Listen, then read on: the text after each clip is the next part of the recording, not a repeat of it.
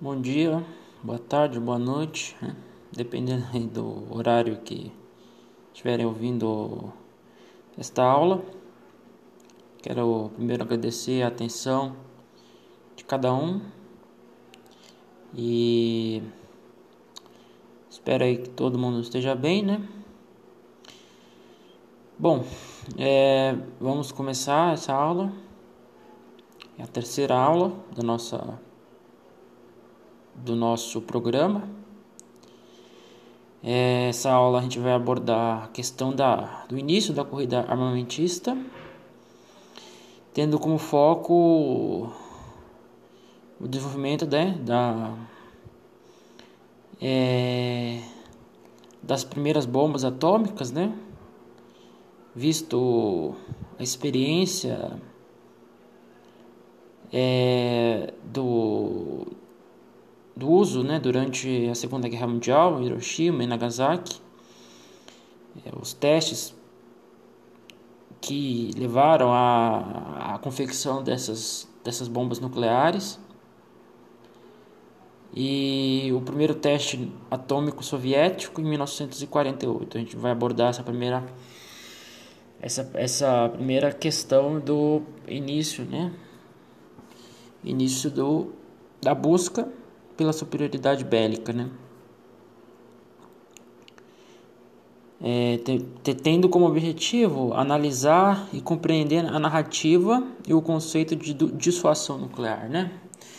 É, podemos aqui levantar como questão a, a, é, o, a importância do, do armamento para de forma de intimidar o inimigo, né? No caso, a gente, tanto do lado soviético, intimidar os americanos, os americanos os soviéticos, né? Isso tinha um impacto muito grande a níveis geopolíticos. É, nessa aula a gente vai trabalhar esse tema tendo, tendo como, como linha de ação trazer a importância da corrida armamentista, né, como isso foi impactante no mundo da época, que, como eu disse, né, ela era o maneira de causar o tormento no inimigo, né, de intimidar, mas assim, mais do que isso, né, o simbolismo por, to, por tudo tudo que isso trazia, né, todo o simbolismo que isso carregava, né? E, então, tendo apresentado esse, esse pequeno roteirinho, né, de como a gente vai trabalhar essa aula, uh, vamos iniciar com a pequena digressão, né, aqui, né, vamos iniciar, uh, vamos ter como ponto de partida ao final da Segunda Guerra Mundial, os primeiros desenvolvimentos né, nucleares, com o projeto Manhattan, que culminaram né, nas bombas atômicas de Hiroshima e Nagasaki, né, em 1945, no Japão, né, foram foram utilizados contra o Japão, mas que já demonstrava, né, parte lá nesse primeiro momento, parte dos americanos de de demonstração para a União Soviética que para uma União Soviética no momento, naquele momento, uma União Soviética stalinista, né?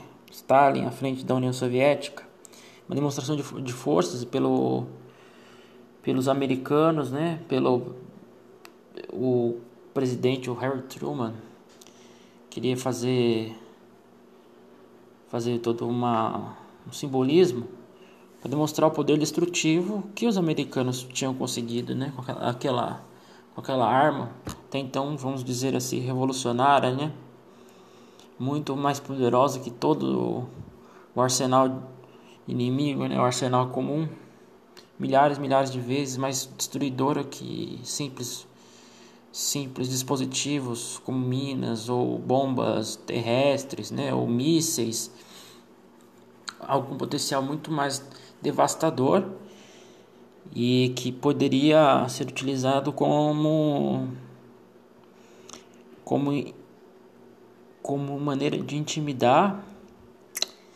e recear o, o inimigo, né? Que nesse caso o pós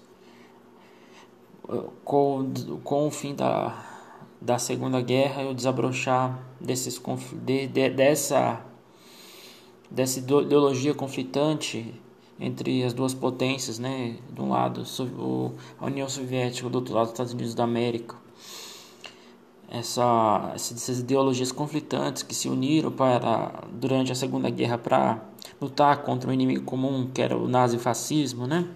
Mas que é que vão ter todo todo todo seria vamos dizer uma união de diferentes em, em prol de uma causa comum, mas que sempre com ânimos aflorados, ânimos à flor da pele, que com o fim da guerra isso vai ficar muito evidente, né? vai vamos ter toda a questão de tentativa de superioridade de um sistema, né, o caso o capitalismo contra o, o sistema comunista, né, que os soviéticos apresentavam, né, então é, isso vai ficar muito claro, muito evidente na, logo depois do fim da guerra, com, o, com a ocupação de Berlim, né, a divisão em zonas de Berlim, e todos os acordos militares, né, é, que vão dividir a Alemanha ocupada, né, e que, que vão se refletir também na, na questão de mais tarde, nos anos início dos anos 50, na, na questão da Coreia, né. Então, é, visto esse cenário ideológico, político, social, econômico conflitante vai se ocorrer também no campo militar, né? A modernização militar do, das forças armadas né, de cada país, mas, mas com o advento agora da então recente é, bomba nuclear, né? E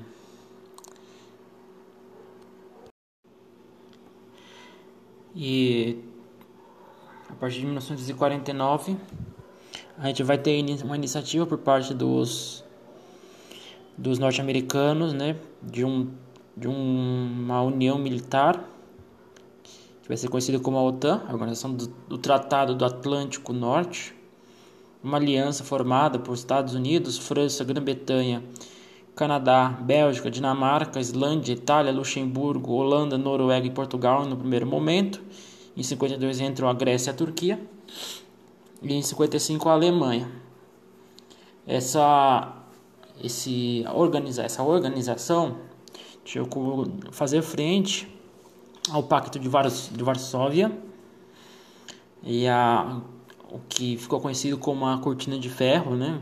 o que o Churchill né, batizou de cortina de ferro é, soviética, que eram os países do bloco socialista. Né? Então, é, esse, vamos ter as, as mobilizações militares né, por alianças. Aí, a partir de 1948, o desenvolvimento da bomba nuclear soviética. Em 1949, o primeiro teste bem sucedido por parte dos soviéticos. E, aliado a tudo isso, é a luta né, do presidente Truman, que ficar conhecido como a doutrina Truman, a luta, a luta né, a partir desses ideais contra a, a suposta ameaça comunista, né? É, a partir de 1947, quando ele vai e faz um, um discurso no Congresso, ele ele pretende, pretendia, dizia nesse discurso, acabar, com a, acabar e lutar contra é, esses, esse ideário comunista em qualquer parte do mundo onde que ele, que ele surgisse, né? onde que qualquer foco do mundo que tivesse desejos e sentimentos comunistas eram deveriam ser combatidos, né? Então esse começo de do que, a, do que ficaria mais tarde conhecido como Guerra Fria, É, é um início, né? Contextualizando, é um início bem conturbado, bem complicado, né? Depois dos da conferência de Potsdam e da, e da divisão da Alemanha ocupada, a gente vai ter muita, muitos, como eu disse, ânimos à flor da pele. É, vamos, vamos ter a busca cessante por, por melhorias né, nesse, nesse novo armamento, nesse novo desenvolvimento militar que é a, a energia nuclear para fim, fins bélicos, né? É, os testes vão se iniciar, os Estados Unidos vão testar bombas no Pacífico, a, a, a União Soviética vai fazer testes na, na região norte, na Sibéria. Toda essa questão vai, vai, vai marcar todo o período da Guerra Fria, se iniciando nesse contexto. É, o que a gente vai destacar também aqui é a maneira, né, como como isso impactou na, na política global, né, como vai envolver não só os Estados Unidos e a União Soviética, mas outros países também, vai se espalhar tudo, todo esse, essa disputa entre dois, vamos dizer assim, gigantes, entre, vai se espalhar entre os pequenos, né? Isso vai ser, você vão ter intervenções e intervenções econômicas, intervenções políticas, vai, vamos ter governos sendo derrubados, governos empossados para atender as demandas dessas duas potências, né? É, aí e como tem e, aí como a gente pensar no, no, nessa questão como plano de fundo, né, do da, da energia do, do no poderio bélico nuclear, né? É, se cooptar os países para o seu, sua influência militar é, vai ser muito útil para para que para que você possa criar pontas de lanças, né? Bases fora de, do seu território, né? Bases espalhadas pelo mundo é, locais onde esses, esses mísseis ou essas bombas poderiam ser, ser disparados ou levados de um território para atacar o inimigo, né? Ah, também a questão de, de captar é, esse material nuclear, urânio, plutônio, para que seja utilizado para desenvolvimento da, bélico tudo isso vai, vai ser muito impactante, esse predadorismo por parte dos soviéticos e dos americanos. Né? É... Mas é uma questão que não pode ser esquecida, é que, a, é que o desenvolvimento nuclear, o início da corrida armamentista, por a busca por desenvolver foguetes, mísseis, tudo isso tinha um, uma forte simbologia por trás, né? Ah, simbolismo do poder, simbolismo da, da ordem, né? De um país que consegue colocar através do medo, do receio, a ordem, a ordem a que ele interessa, que ele deseja que ele agrade, né? Que poderia colocar, poderia tendo um armamento que pode destruir e arrasar qualquer país do mundo, né? Então, usando isso como ameaça de dissuasão para as outras nações do globo, né? Nações na América Latina, na Ásia, né? Não só não ficou restrito ao ameaças a, a disputas ideológicas entre, entre os dois, né? E isso é muito interessante é, para análise do, do, dos reais fins né, da, dessa, dessa corrida armamentista.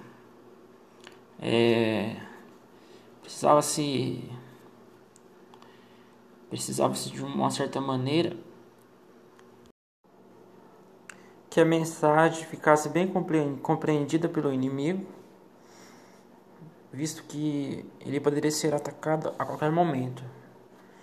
É, vamos destacar aqui uma questão muito importante. É, já como já mencionado, né, em 55 a gente vai ter o pacto de Varsóvia, criação do pacto de Varsóvia pelos soviéticos para fazer frente a essa a OTAN, né, a essa iniciativa norte-americana. A gente vai ter é, nesse primeiro momento União Soviética, Albânia, Alemanha Oriental, a Bulgária, a Tchecoslováquia, a Romênia, a Polônia e a Hungria. E esses países seriam, seriam como eu já disse, as pontas de lança soviéticas, da onde, da onde se montaria bases militares, assim como os americanos fizeram isso com os países aliados da OTAN e, e países quais e cujos eles tinham muita influência montar bases militares e equipar essas bases militares com mísseis. E o mesmo fizeram os soviéticos, equipando essas bases com mísseis que poderia a qualquer momento, com um simples, vamos dizer assim, um simples aperto de um botão, disparar, disparar, um, disparar esse foguete em um alvo do inimigo, né? E o desenvolvimento cada vez maior da tecnologia permitiu que esses mísseis recebessem dentro deles, ele fosse colocado nesses mísseis, é, uma ogiva nuclear, né? o que poderia ser feito a partir desses territórios, satélites, um ataque nuclear ao território inimigo. É, só para ter uma, uma ciência, né? a gente vai. O primeiro teste bem sucedido nuclear soviético foi em 1949, já, já dissemos agora aqui no começo, mais no começo da aula. E seis anos, desculpe, cinco anos depois, em 1954, a bomba já poderia ser ser aculpada, transportada na nessa ogiva, nesse foguete, né? Já poderia ser já já poderia integrar a estrutura desse foguete ou seja, em cinco anos já, for, já foi se desenvolvida é, toda uma, uma tecnologia capaz de minimizar, diminuir o tamanho e aumentar o poder de destruição de, desse material. Ou seja, desses primeiros anos, vamos pegar aqui os primeiros 10 anos do fim da Segunda Guerra, 45 a 1955, a gente vai ter um, uma uma frenese, um, um fanatismo por, pela tecnologia, desenvolvimento tecnológico nuclear, desenvolvimento tecnológico militar.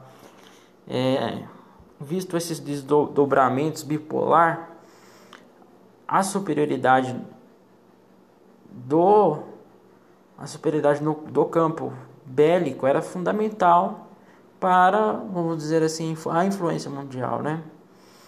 É, e vale-se o que é interessante aqui lembrar é que, por exemplo, por exemplo assim, no caso dos americanos e também dos soviéticos, né, é, foram utilizados mão de obra nazista, engenheiros nazistas que tinham experiência já durante a Segunda Guerra de criação de, de mísseis, né, já tinha uma certa experiência, um certo trabalho durante a Alemanha nazista. Essa mão de obra, esses engenheiros foram cap captados para é, trabalhar tanto para os americanos quanto para os soviéticos. Né? Então, todo esse recrutamento, dessa experiência alemã foi fundamental para esse, esses primeiros anos. Né?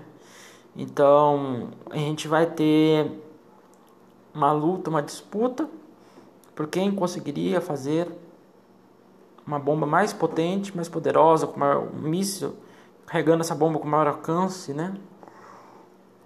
era um momento crucial esse primeiro momento, os primeiros momentos, um desdobramento que culminou uma corrida desenfreada pelo poder de destruição, né?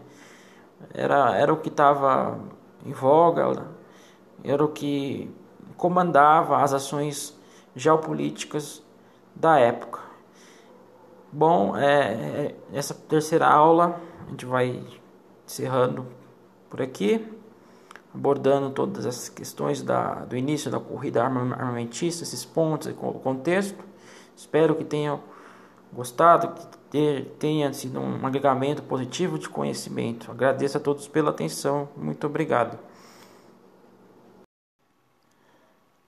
Bom dia, boa tarde, boa noite, quem dependendo aí do horário de quem estiver ouvindo a aula. Quero agradecer pela atenção.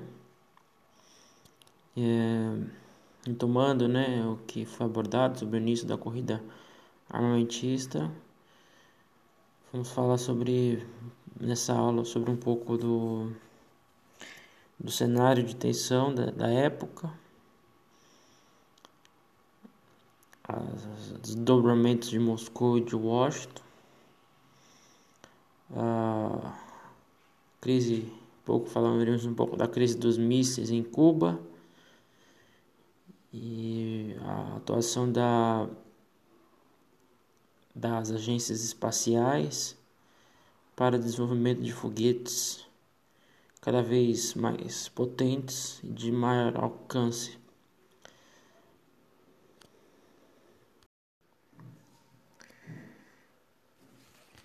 Primeiro começando sobre as demonstrações, as paradas militares que aconteciam na União Soviética e as demonstrações de poderio bélico, tanto por parte dos americanos quanto por parte dos soviéticos.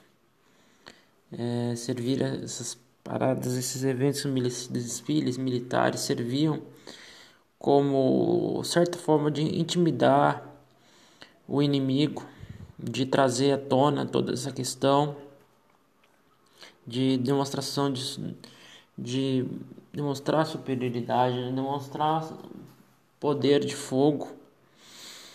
Tudo isso servi, tinha um forte simbolismo, né? E tudo isso nos anos 50 vai ficar muito evidente, anos 50 e 60.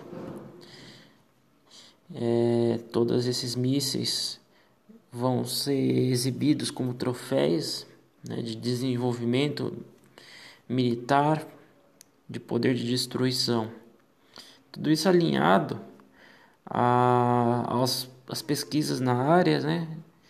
É, junto com a corrida armamentista, a gente vai ter a corrida espacial, vai ter a Agência Espacial Soviética de um lado e a NASA, Agência Espacial Americana do outro.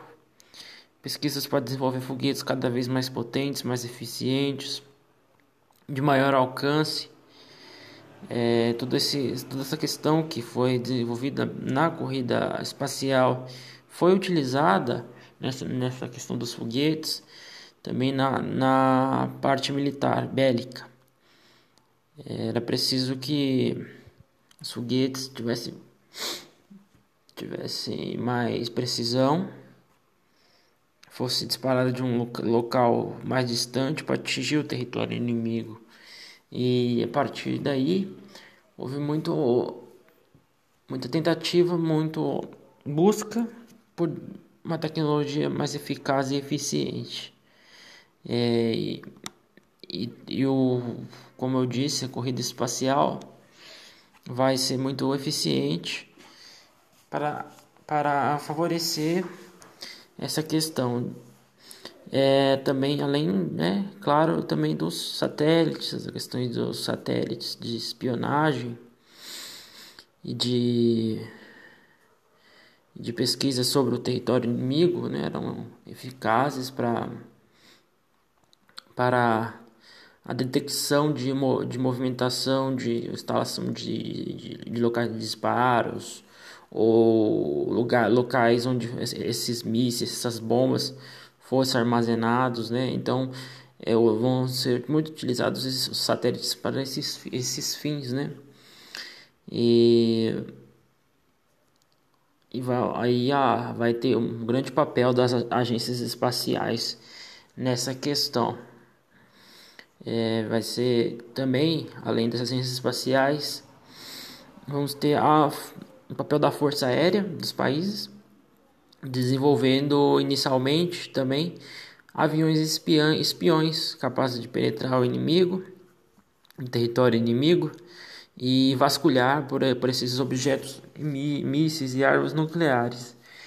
É, um, desses, uns, um dos casos mais famosos foi durante a crise dos mísseis em Cuba, no ano de 62, quando os aviões de espionagem americanos detectaram uma instalação, uma tentativa de construção de uma instalação bélica no território cubano onde poderia ser colocado lá mísseis, né, que, uh, que atingiriam o território norte-americano, levando em conta que Cuba estava a 200, 200 quilômetros, a menos de 200 quilômetros de distância é, do território dos Estados Unidos, e houve todo esse desconforto com esse episódio troca de ameaças, de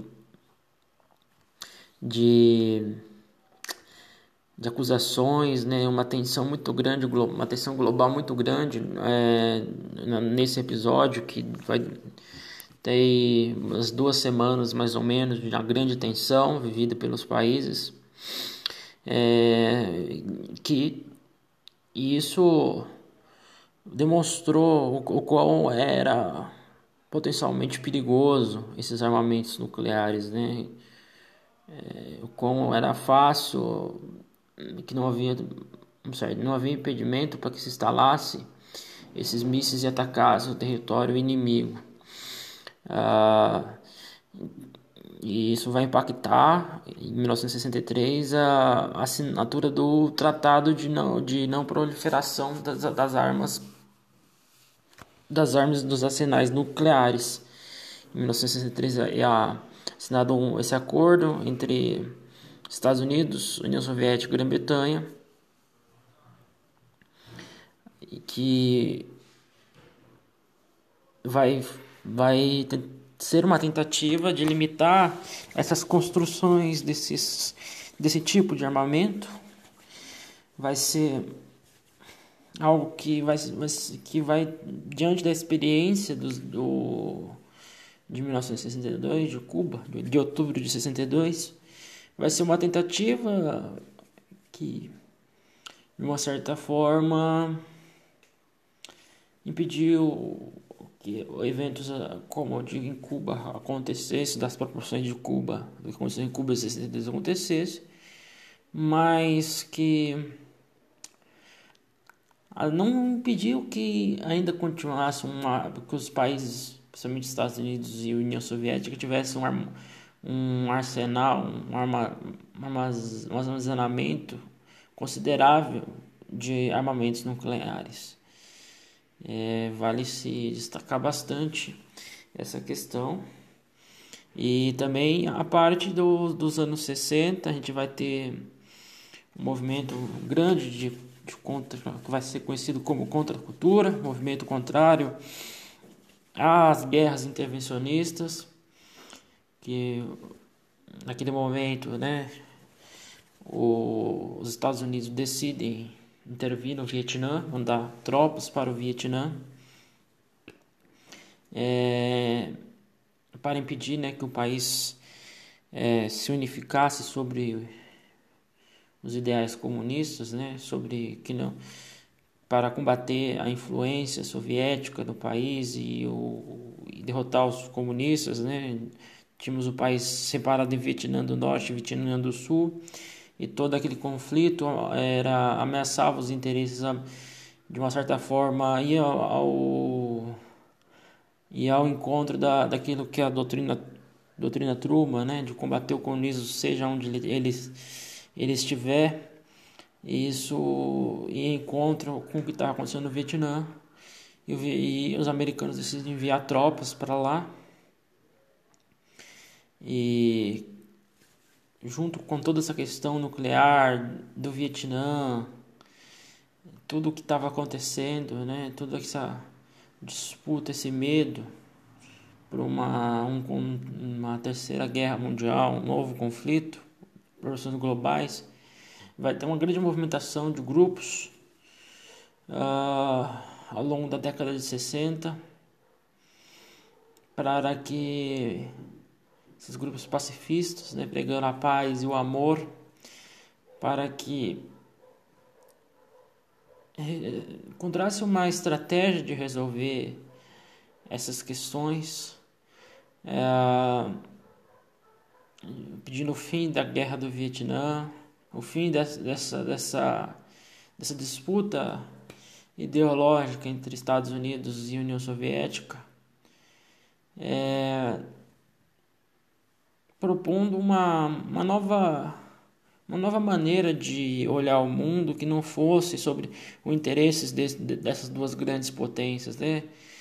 E que vai ter muita influência essas ideias de paz e, e de um modo de vida mais, vamos dizer assim, um modo de vida voltado para uma vida não despregada dos bens materiais, como no caso dos hippies e todo esse movimento também que a gente vai ter uh, um movimento nos Estados Unidos, por exemplo, dos contra a segregação racial. Tudo isso vai, vai ter um grande impacto midiático, social, cultural, mobilizar a mídia né, em grande proporção e em reação a tudo que o todo o contexto do mundo. Com relação ao, a esse contexto de mundo, a gente pode abordar a questão dos anos 70, onde ainda existia uma tensão entre a União Soviética e Estados Unidos.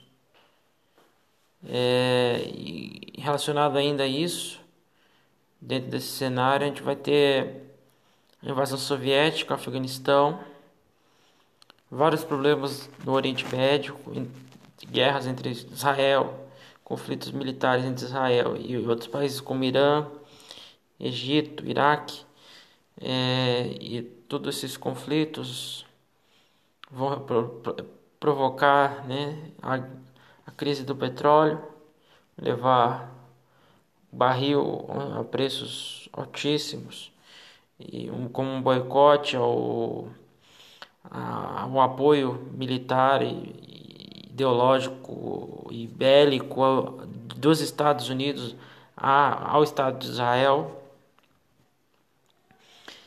Essa década também vai ficar marcada também por tentativas frustradas, na maioria das vezes, de uma de acordos, né, tratados para reduzir essas armas mortíferas, essas negociações. Vai ser, a década de 70 vai ficar marcada por por uma certa tensão, né? Momento de piques, de tensão, mas em outros momentos de mais uma mais aproximação de uma paz, né? Mas vai ser algo bem complicado, né? Essa década de 70. É, não, não vai ser a solução ainda dos problemas, longe disso. É, em muitos casos, pelo contrário, vai ser um agravamento, né? Aí, se a gente pensar sobre essas questões, década de 70 pode ser que, quanto à década de 60, houve sim um avanço. Não houve na, nada assim ao ponto do que aconteceu em Cuba em 62, mas as armas nucleares vão continuar estando aí na década de 70, né? Então é bem é um momento bem até eu dizer assim, podemos dizer peculiar, né? E é, é algo que vale bem prestar atenção, vale destacar bastante, é, é um olhar especial, né? Um olhar mais atento para para esses anos 70. Já é, analisando então os anos indo, os anos final dos anos 70, anos 80, é, a gente vai ter aí nos anos 80, né? Países além da, da das potências, né, como Estados Unidos União Soviética, Grã-Bretanha, França e China, que possuíam armamentos bélicos nucleares, a gente vai ter outros, outro grupo de países, como por exemplo o Brasil, África do Sul, Iraque, Irã, que vão dedicar, destinar verbas a, ao programa de energia nuclear, né, no caso do Brasil, a aos, ao projeto de Angra dos Reis, né, da instalação de, de usinas e reatores nucleares, que vai se iniciar nos anos 70 e vai, vai adentrar nos anos 80, né, feito projeto feito pelo governo militar. E então vai ter esse medo também dessas armas nucleares se, se proliferarem por outras nações do globo, né? Outras nações do globo, do globo tivessem é, esse, esse poderio também. É, então, o que a gente pode perceber é uma mentalidade militarista nas relações internacionais, né? E vindo aí de todas essas décadas anteriores, 60, década de 60, década de 70, todos, todos os problemas que a, a crise do petróleo, trouxe na década de 70, a guerra do Vietnã na década de 60 e a crise dos mísseis, toda uma, uma vi, os países viam que que investir na, no desenvolvimento militar era algo crucial para a questão geopolítica, né? Então vai, vai ter um foco militarista sim muito forte para outras nações do globo.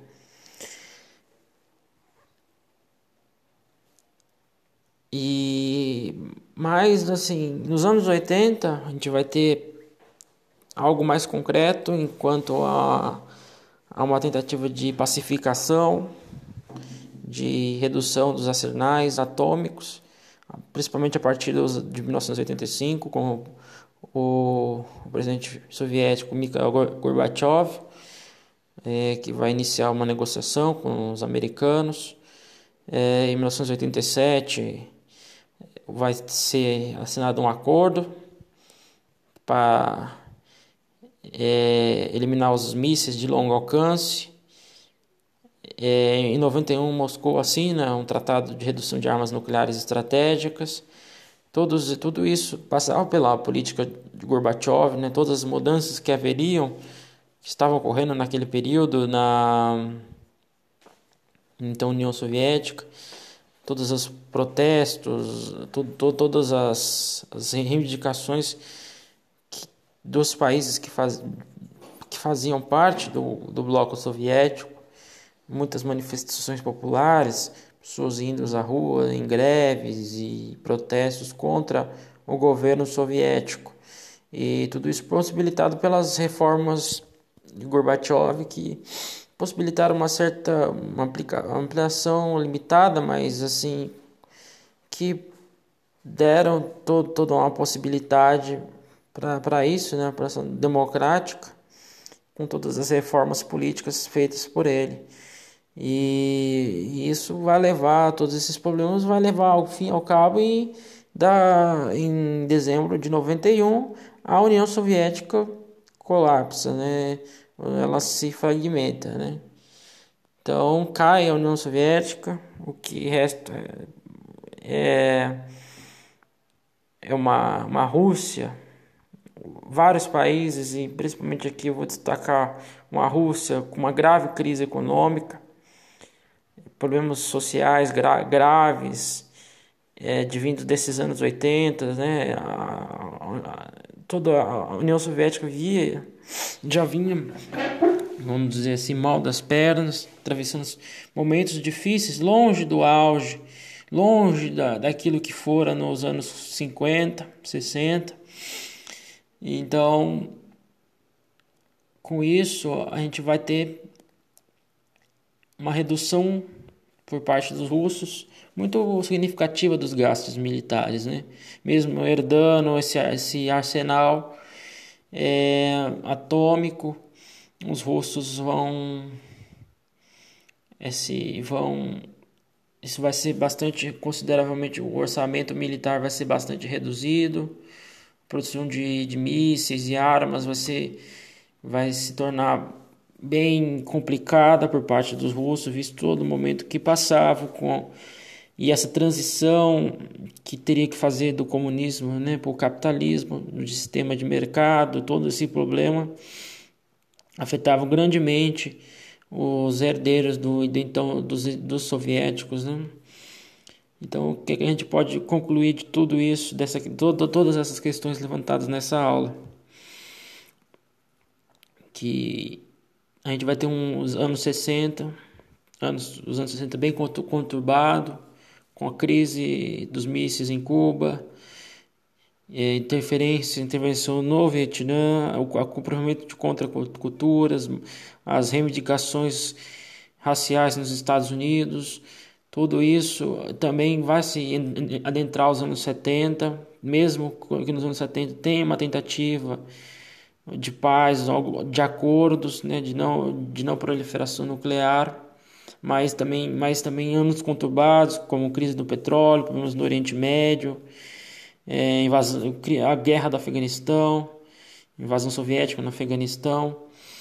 E, e nos anos 80, uma crise severa econômica, social na União Soviética, reformas por parte de Mikhail Gorbachev e a partir de 1985 realmente mais algo mais concreto de uma redução nuclear dos, dos arsenais atômicos 85 87 indo até 1991, quando, devido a esses, todos esses problemas e reivindicações, problemas econômicos, sociais, reivindicações, a União Soviética colapsa, chegando ao, ao fim, então, da Guerra Fria, né? É, bom, espero que tenham aproveitado a aula, que tenham gostado. Agradeço a todos pelo, pela atenção. Muito obrigado.